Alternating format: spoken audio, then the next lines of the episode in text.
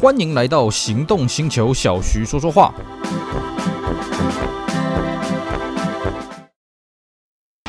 纯正欧洲制造，Skoda Comic，新年式搭载全速域 ACC 与车道智中，搭配全彩数位仪表，全部拥有就是这么简单。生活修旅新境界，Skoda Comic，Skoda 聪明的就懂。Hello，大家好，我是 Celsius，非常高兴呢，又在这边跟大家空中聊聊天。今天我们来介绍当年一台我觉得真的是帅到不行的一台车啊，我们来跟各位讲讲第一代的马自达六。好的，我相信呢，各位对马自达六这台车子不陌生了，而且呢，在我们节目录制的当下呢，这台车也才刚满二十岁而已啊，所以这个车啊、在我们节目里面来讲，不算是特别的老啊，算是年轻一辈的车子。那么这台车呢，我相信各位跟我一样，对它的这个印象就是帅。除了帅呢，嗯，还是帅啊。但是呢，本来啦，我坦白说，在我接触这台车以前，我也觉得，嗯，这台车除了颜值以外，呃，大概就这样子而已吧。啊，毕竟我们看当年的杂志报道啦，呃，当年的一些车呃车主的心得啊，大概都是集中在啊，这车真是太帅了啊，不管是车头车尾啦，啊，然后那个价格在台湾这边也是非常的实惠。各位不要忘了啊，这个车在台湾市场呢，它可是一台原装进口车，可它卖的价钱呢，哎，跟这些在台湾本地生产的车子呢差不多啊，而且不要忘了，它是一个日本原装进口车子啊，在台湾呢，或者在全世界呢，你听到这个 Made in Japan 啊，当然就会觉得非常的有优越感啊。所以呢，这个车子又有帅气的外形，又是日本原装进口哦，光这两点呢，就可以造就它这个大卖的基础了。不过呢，实际接触这个车，我就发现哦，这个车真的不是只有一个颜值哎，真的不是只有一个产地哎呀，这车动态的反应呢，还真的是蛮有趣的啊。那这个车到底呢，它有什么不为人知的故事呢？它的开发又是怎么样的一个经纬呢？嘿嘿，我们呢，接下来就来跟各位好好的分享了。在讲这个马自达六的开发之前呢，要先跟各位讲一个事情哦。很多人以为啊，马自达六是所谓的六二六卡佩拉的后继车，其实这个讲法是很有问题的。当然，我们在市场上的定位来说了啊，不，应该是说在消费者的反应来说，嗯，大家觉得好像差不多嘛，对不对？你六二六卡佩拉结束了之后就换马六嘛，那在北美市场就是六二六结束之后就换的马自达六嘛，是不是？可是各位去想一想哦，六二六卡佩拉也好，或者六二六呢，它的风格跟马六完全不一样。怎么说呢？哎，虽然说售价是差不多了，但是你看一个就知道，马六有核桃木内装吗？哦，各位你去想一想啊，现在这一代的马六有没有？我是不是很确定啊？因为新车小弟我真的是没什么研究。你可以想一想，第一代马六有所谓的核桃木内装吗？当然，如果呢，哎，你对第一代马六很有研究的话，你会说有的啊。这个我们看这个日规的叫做 Atenza 啊，Atenza 它的选配件里面就有核桃木饰板了。好，你去看一下那个图片呢，你看看会不会真令人恶心作呕啊？啊，这是完全不搭了啊。其实呢，这个马六这个车基本上除了在日本以外啊，北美我不是很确定，至少在欧洲跟亚洲市场在贩卖的马六呢是没有核桃木饰板的，而且呢，这个也没有什么人去特别去找着日规的核桃木饰板把它弄上去，或是呢有听说什么啊外厂协力厂去开发这种东西出来了啊，倒真的是没有。为什么？这这不搭嘛？你这个外形这么的帅气，里面那个弄的核桃木饰板这么的老老气。可是呢，你去看啊，六六卡佩拉也好，或者最后一代六二六呢，哎，不好意思，它里面就是有核桃木。也就是说了哦，在六六卡佩拉或是六二六的年代呢，它还是一台家庭房车，它还是一台家庭面向的一台啊、比较高级一点定位的车子。可是到马六呢，它不强调家庭哦。各位你看啊、哦，这个在日本的行销也好，在台湾的行销也好，在中国大陆的行销也好呢，它的行销都是什么？帅。动感啊，这个运动性，它都不强调这个 family sedan 的这种定位性了哦。所以呢，在当初开发团队他们在研发的时候呢，他们就决定这台车子呢要跳脱原本马自达六二六或者马自达六六卡佩拉的这种既有的框架，他们要全新的出发。这也可以说明为什么它不沿用六二六这个名称了啊、当然，不沿用六二六名称，还有一个考量是什么呢？在此前哦，马自达是所谓的日系的福特嘛，哦，所以反而是福特的车子利用马自达平台去做衍生，比方说六二六的平台呢，就衍生出所谓的 Telstar 天王星这个车系。但是呢，在马六开发的这个阶段呢，福特已经喊出所谓的 One FOR，就是全世界呢共用这个福特的平台。也就是说，其实马六跟六二六的底盘基本上没有什么关联了啊！那为了要这个刷新整个民众对于这个品牌、对于这个产品的既有印象呢，所以这一代就不沿用马自达六二六，简称叫做马自达六啊，这个爽快有力了啊！那马自达六这个车子呢，它是在一九九八年的时候开始开发了。当时呢，这个我们也知道啊，这个全这个亚洲金融海啸嘛，啊，亚洲金融风暴。那么马自达呢也受到影响，而且那时候马自达经营陷入了一个新的低点了啊。那它的这个同一对手就是日产呢，还被雷雷诺给收买了嘛。毕竟那时候泡沫经济从一九九三年正式崩解到那个时候呢，大家都已经撑不下去了。那各位，如果你对马自达有研究，也知道啊，马自达在泡沫经济巅峰的时候喊出我们要五个品牌甚至六个品牌啊，结果搞了这个落花流水，稀里一哗啦了啊。那么所以说啦，在马自达六开发的阶段呢，开发平台啊、在团队上来讲，他们希望哎，我们搞一个新的平台，可是现实上马自达就没钱呢、对不对？所以呢，经营团队希望了，你要搞新平台可以啦，可是不要太新啊，至少要跟现有的平台呢共用百分之三十啊。不过呢，开发团队就觉得说，哎呀，那跟这个全新平台真的是有段差距啦哦。那么他们也希望说，新的平台呢才能带来这个新的技术的创新了啊。经过一番拉扯呢，获得这个母公司的同意啊，也就才有所谓的 CD 这个平台啊。不过呢，这个 CD 平台坦白讲也不是那么的新了啊，因为各位你去研究过就发现啊，其实马六的这个 CD 平台呢，跟这个以前的 Mondeo 还真的是有些关联性了啊。那么还有就是说呢，新平台你说要开发，也不是那么容易了啊。比方来说，它的避震器、它的底盘的结构呢，它的悬吊的结构呢，哎，就蛮有学问的啊。因为他们在开发的时候就认为说的，哎，这个前轮的避震呢，啊，是不是要沿用旧的 Mondeo 的这种结构呢？还是要开发全新的双 A 臂呢？哦，这边就造成了很大的论争了。双 A 臂呢，在数据上来讲，当然比较有优势啊，哦，可是呢，它的成本也比较高。那么，如果你沿用旧款的呢，当然旧款的这个设计它的延展性就小嘛，哦，所以光是这个前面的避震器要不要改成双 A 臂呢，就搞了一年了啊，哦，最后呢，到了这个开发的截止日呢，哎，才拍板定案。那么再来就是说呢，它的后避震呢也是蛮有学问的啊、后避震呢是多连杆啊，不要怀疑啊。其实以马六这个车来说，前面双 A 臂，后面多连杆的这种日本车，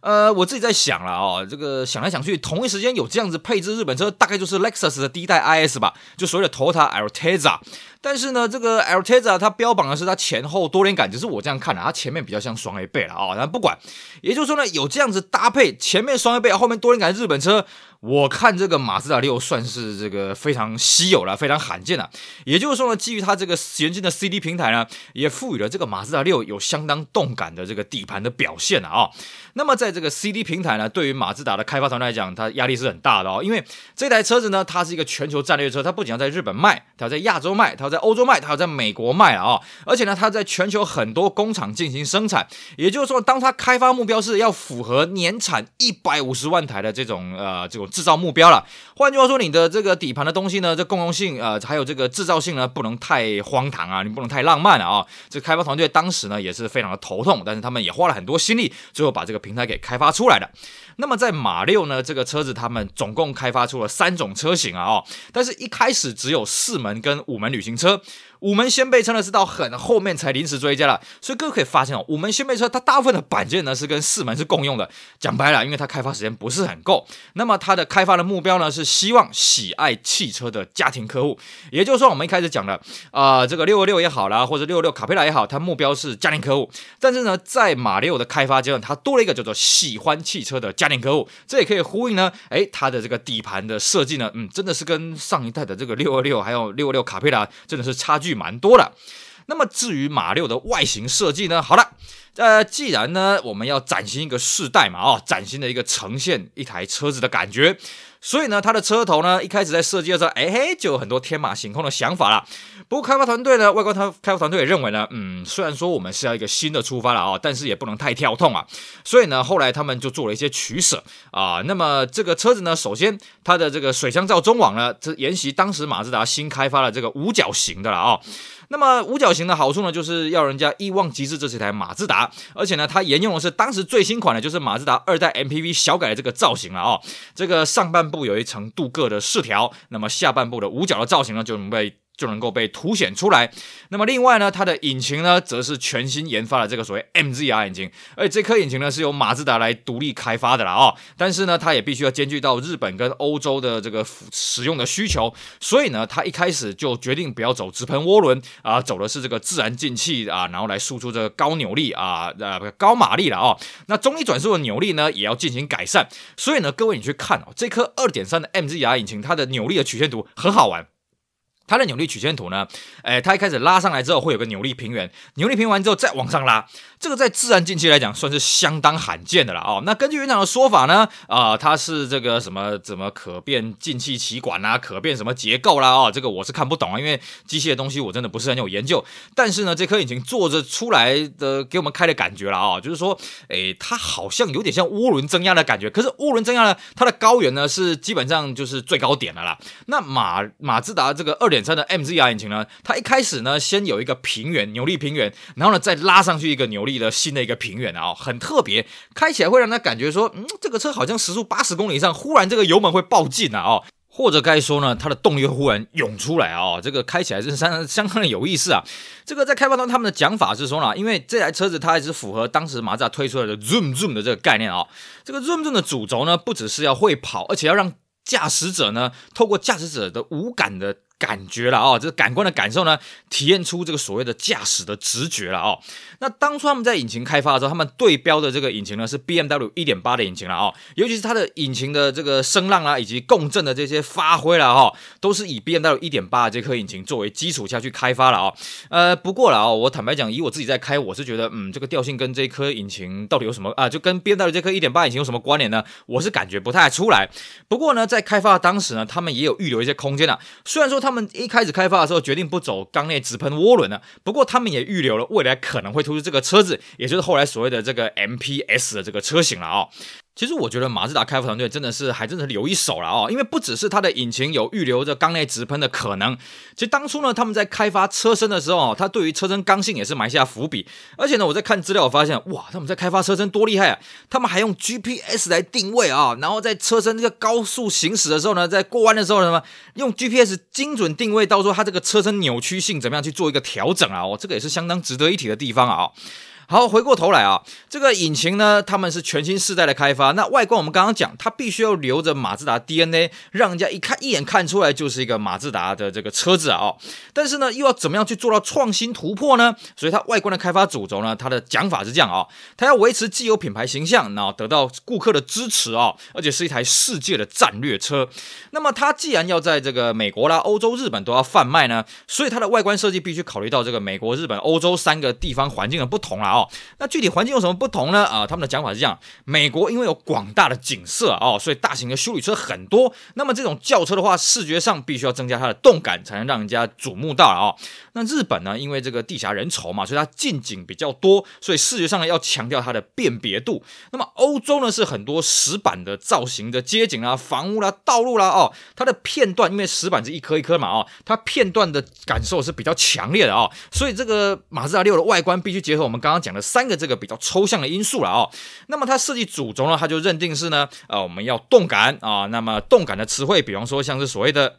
节奏、速度、紧凑。连续性啊、为了就是表现呢，这个这台车要有马自达前所未有的线条带来的一些强力视觉的构成啊、讲这个真的是啊、很抽象，我们具体来讲就是说，哎，既然它要动感嘛，所以这车子要很圆润。各位可以发现哦，马自达六这个车子外观哦，你找不到一条直线啊、它非常的圆润，而且不只是车头圆润，车身圆润，它车尾呢大概也是马自达时啊当时啊哦这个最圆润的一个车尾了哦，甚至比我觉得比 R 叉八都还要来得圆润啊。那么这个设计初期呢，它就是把整台车弄得很圆。所以连五门旅行车，它的车尾都很圆润的啊。各位要了解哦，五门旅行车它有它载货的需求，你把后面弄得圆润呢，嗯，基本上你载物的这个能力就会打折扣了。不过马自达觉得这个没有关系了，反正就把它弄得圆润一点就是了啊、而且甚至呢，一开始我们的旅行车呢，啊、它这还是做了所谓直条式的尾灯啊，啊，像这个一般凯拉啊，一般旅行车那个样子。但是最后一刻呢，被认为说这样子不够动感，没有头尾呼应，所以最后一刻呢，还是把它的这个直条的尾灯呢改成了横向的尾灯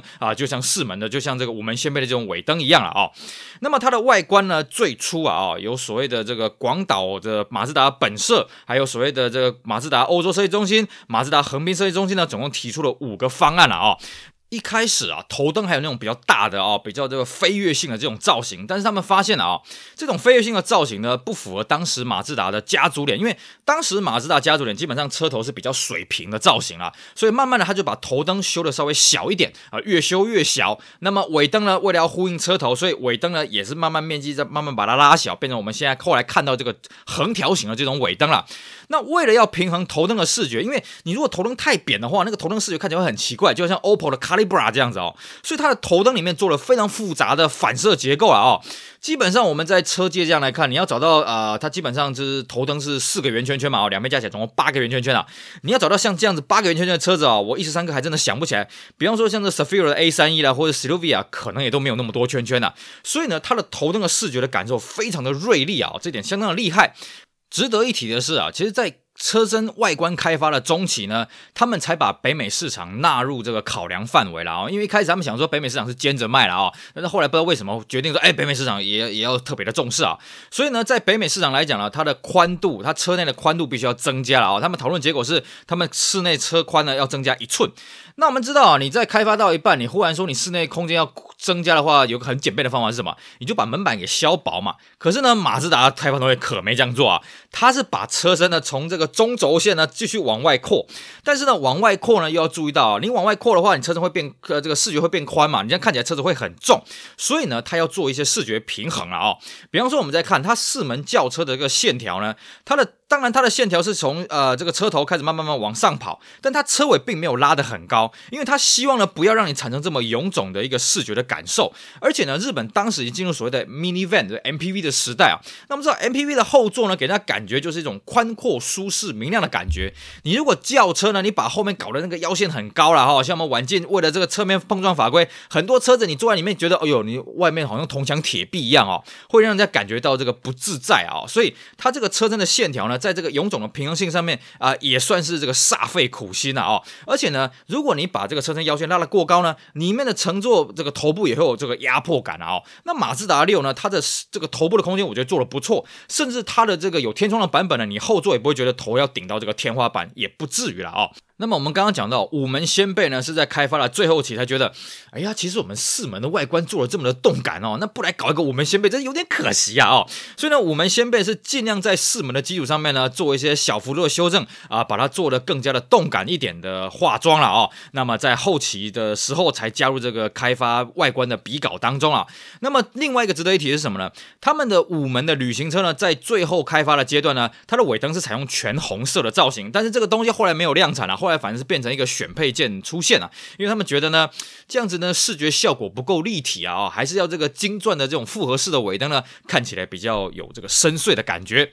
好的，以上呢是我们今天先跟各位讲这个马自达六它的外观啊、哦，它的开发的基础，它开发的故事。至于这个车它的内装，还有它上市之后的消息呢，嘿嘿，我们就等待下一集跟大家继续聊马自达六这一台非常帅气的车子了啊、好的，以上非常感谢各位收听，也希望大家继续支持我们其他精彩的节目内容。我是 Celsius，我们下午再聊喽，拜拜。